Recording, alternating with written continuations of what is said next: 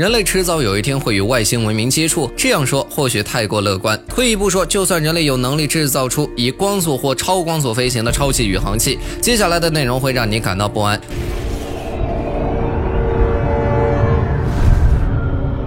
因为这种飞船不可能以光年为单位的星际空间里来去自由，我甚至可以悲观地认为，我们或许永远都无法接触到外星文明。人类在宇宙中也许只能永远孤独地存在下去。一些研究结果告诉我们，科技并不能征服距离，这个致命因素足以让人类永远找不到外星高级文明。我们发现宇宙可观测直径为九百三十亿光年，预估完全直径为一百六十 G L Y，G L Y 就是十亿光年。让我先举一个例子来说明九百三十亿光年。是什么概念？即使人类能以百分之九十九点九的光速旅行，这样的速度绕银河系一圈也需要数十万年，这实在不是一个愉快的经历。而这只是银河系的一圈。你可以设想一下，九百三十亿光年会是一个多么令人绝望且难以想象的遥远距离。